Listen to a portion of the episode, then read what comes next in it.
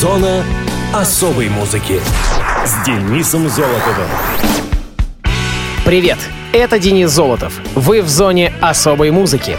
А знаете ли вы, друзья, что 23 декабря 1913 года совершил первый полет тяжелый четырехмоторный бомбардировщик Илья Муромец, легендарное детище авиаконструктора Игоря Сикорского. Такая махина, скажу я вам.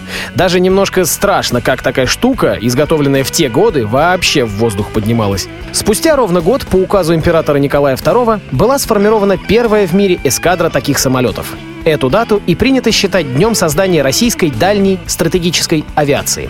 День дальней авиации военно-воздушных сил Российской Федерации начал отмечаться не так давно. Он был учрежден в 1999 году по приказу главнокомандующего ВВС России.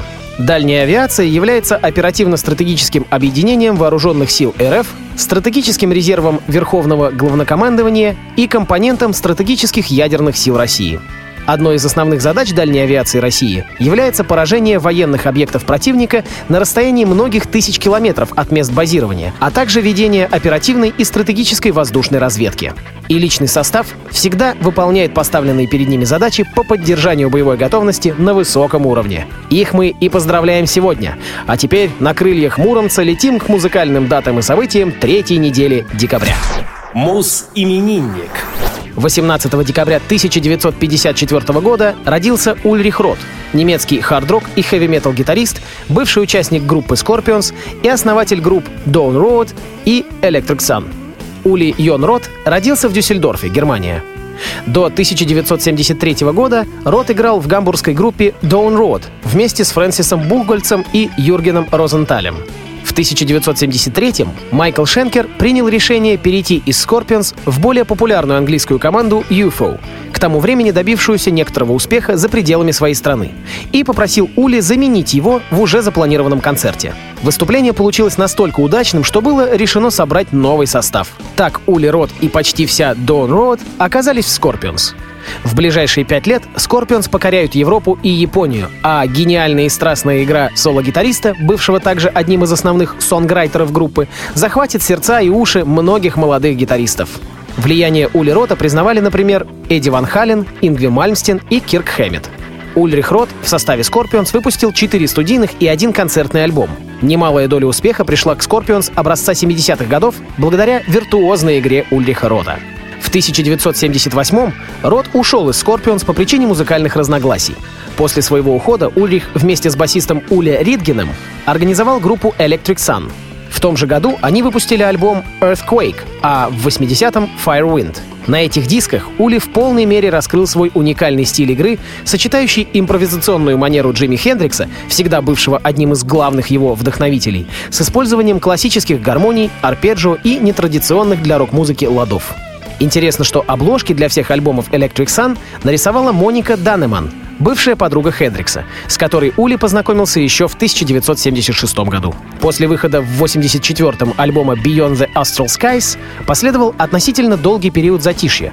Ули Рот не выходил на сцену и не выпускал дисков. Лишь в 1991 году вышел диск Aquila Suit.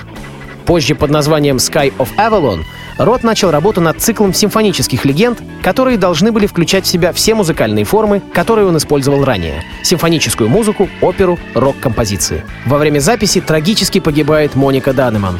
Ули решает в ее честь записать большое произведение «Requiem for an Angel», чтобы не откладывать текущую работу, он решает использовать эту музыку как основу для того, что впоследствии должно было бы стать массивной двухчастной симфонией. Впрочем, работа над этим произведением ведется по сей день. По версии журнала Classic Rock, Ульрих Рот входит в список величайших гитаристов всех времен. На этой неделе музыканту 63 года. В зоне особой музыки Ульрих Рот и Electric Sun с одноименной песней коллектива.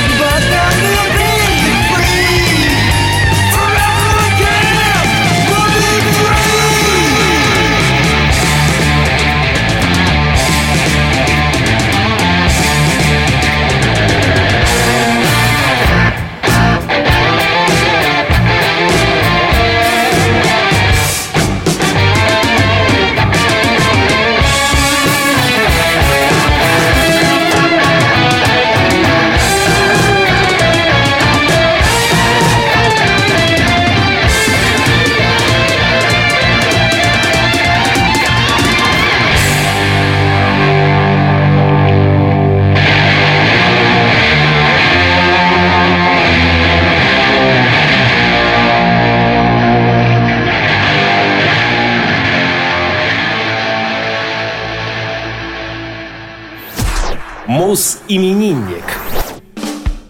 19 декабря 1915 года родилась французская певица и актриса Эдит Пиаф. Эдит Джованна Гасьон родилась в семье несостоявшейся актрисы Аниты Майяр, на сцене выступавшей под псевдонимом Лина Марса, и акробата Луи Гасьона. В начале Первой мировой войны он отправился добровольцем на фронт. Через два года Луи Гасьон узнал, что жена его бросила, а дочь отдала на воспитание своим родителям. Условия, в которых жила маленькая Эдит, были ужасающими. Тогда Луи отвез дочь в Нормандию к своей матери, содержавшей публичный дом. Потом выяснилось, что трехлетняя Эдит совершенно слепа. Когда никаких других надежд не оставалось, бабушка Гасьон и ее девицы повезли Эдит в Лизье, к Святой Терезе, куда ежегодно собираются тысячи паломников со всей Франции. Поездку назначили на 19 августа 1921 года, а 25 августа Эдит прозрела. Ей было 6 лет. Первое, что она увидела, это клавиши пианино. Вскоре Эдит пошла в школу, окруженная заботами любящей бабушки. Но добропорядочные обыватели не хотели видеть рядом со своими детьми ребенка, живущего в публичном доме. И учеба для девочки очень быстро закончилась. Тогда отец забрал Эдит в Париж, где они стали вместе работать на площадках, отец показывать акробатические номера, а девятилетняя дочь петь. Эдит зарабатывала пением на улице до тех пор, пока ее не взяли в кабаре «Жуан Ле Пен». В 1932 году Эдит познакомилась с владельцем магазина Луи Дюпоном. Через год у 17-летней Эдит 11 февраля 1933 родилась дочь Марсель. Однако Луи не устраивало, что Эдит слишком много времени уделяет своей работе, и он потребовал оставить ее. Эдит отказалась, и они расстались. Вначале дочь оставалась с матерью, но однажды, придя домой, Эдит не обнаружила ее. Луи Дюпон забрал дочь к себе, рассчитывая, что любимая женщина вернется к нему. Дочь Эдит заболела туберкулезным менингитом и попала в больницу. В результате Марсель скончалась. Она была единственным ребенком, родившимся у Пиаф. В 1935 году, когда Эдит исполнилось 20 лет, ее заметил на улице Луи Лепле, владелец кабаре «Жернис» на Елисейских полях, и пригласил выступать в своей программе. Именно Лепле нашел для Эдит имя – Пиаф. На парижском «Арго» означает «воробушек».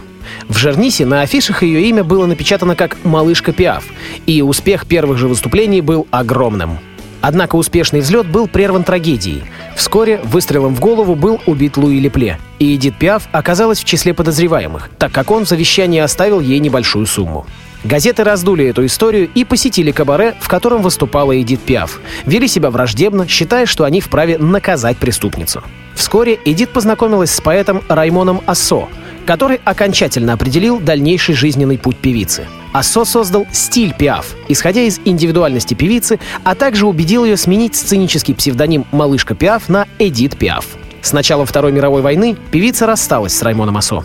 В это время она встретилась со знаменитым французским режиссером Жаном Кокто. Несмотря на любовь слушателей, жизнь, полностью посвященная песне, делала Пиаф одинокой.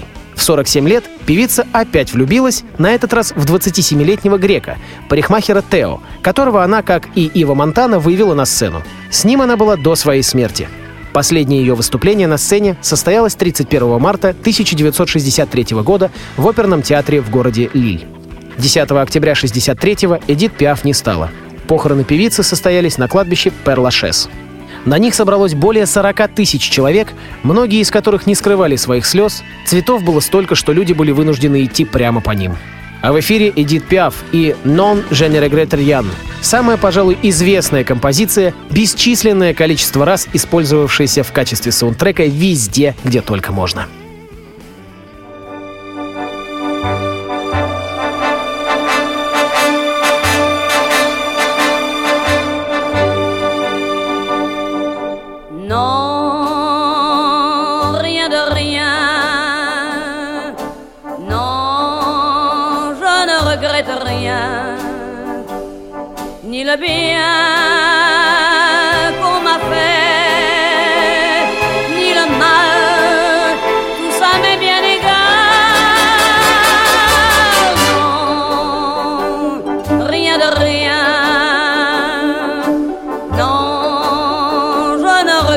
Rien. C'est payé, balayé, oublié.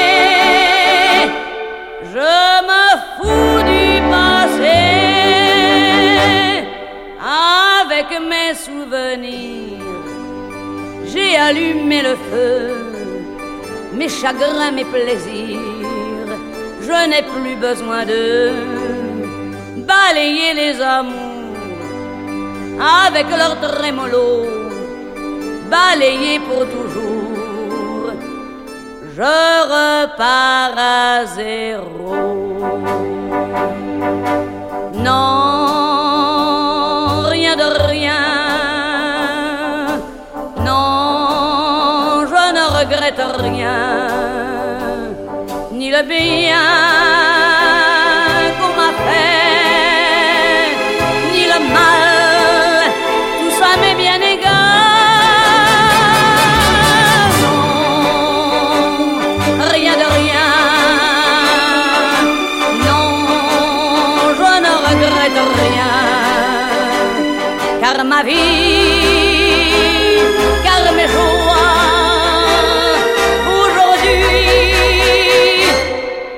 ça commence avec toi.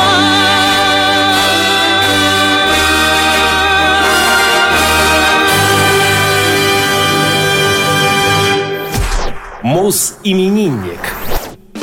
22 декабря 1964 года родился немецкий рок-музыкант, лидер группы Rage Пиви Вагнер.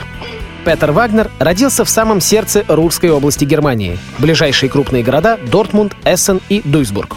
И начал свое знакомство с музыкой в достаточно раннем возрасте. Его родители, оба учителя, были действующими музыкантами. Отец Петера, Пауль Вагнер, был лидером группы, которая играла музыку в стиле Ренессанс. Поэтому Пиви, его брат и две сестры познакомились с классическими музыкальными инструментами и хоровой музыкой еще в детстве. Примечательно, что вскоре Петер решил всерьез заняться классической гитарой. После нескольких лет занятий под руководством достаточно известного преподавателя Дортмундского музыкального университета Дирка Сдебеля, Пиви наскучило играть произведения старых мастеров, и он начал писать песенки, наигрывая их на свежеприобретенной электрической гитаре. Прозвище «Пиви», ставшее, можно сказать, основным именем, Петр получил, учась в школе. Как-то раз учительница английского языка устроила контрольную, сдавая которую Вагнер подписал ее своими инициалами «Пи-Ви». На следующем уроке, объявляя результаты, учительница спросила, а кто у нас тут Пиви? С тех пор за ним так и приклеилось это прозвище. Впоследствии Пиви стал писать свое второе имя почти так же, как название уже достаточно известной в то время фирмы, специализирующейся на выпуске музыкального оборудования — Пиви.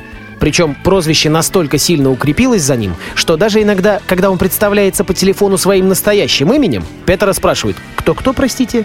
Первыми группами, которые произвели впечатление на музыканта, были The Beatles и The Police, затем Rush, Motorhead и Sex Pistols. И, конечно же, герои новой волны британского хэви-металла — Judas Priest, Iron Maiden и другие их современники. Через некоторое время, находясь под невероятным впечатлением от игры Леми Килмистера из Motorhead, Петер решает переключиться с гитары на бас.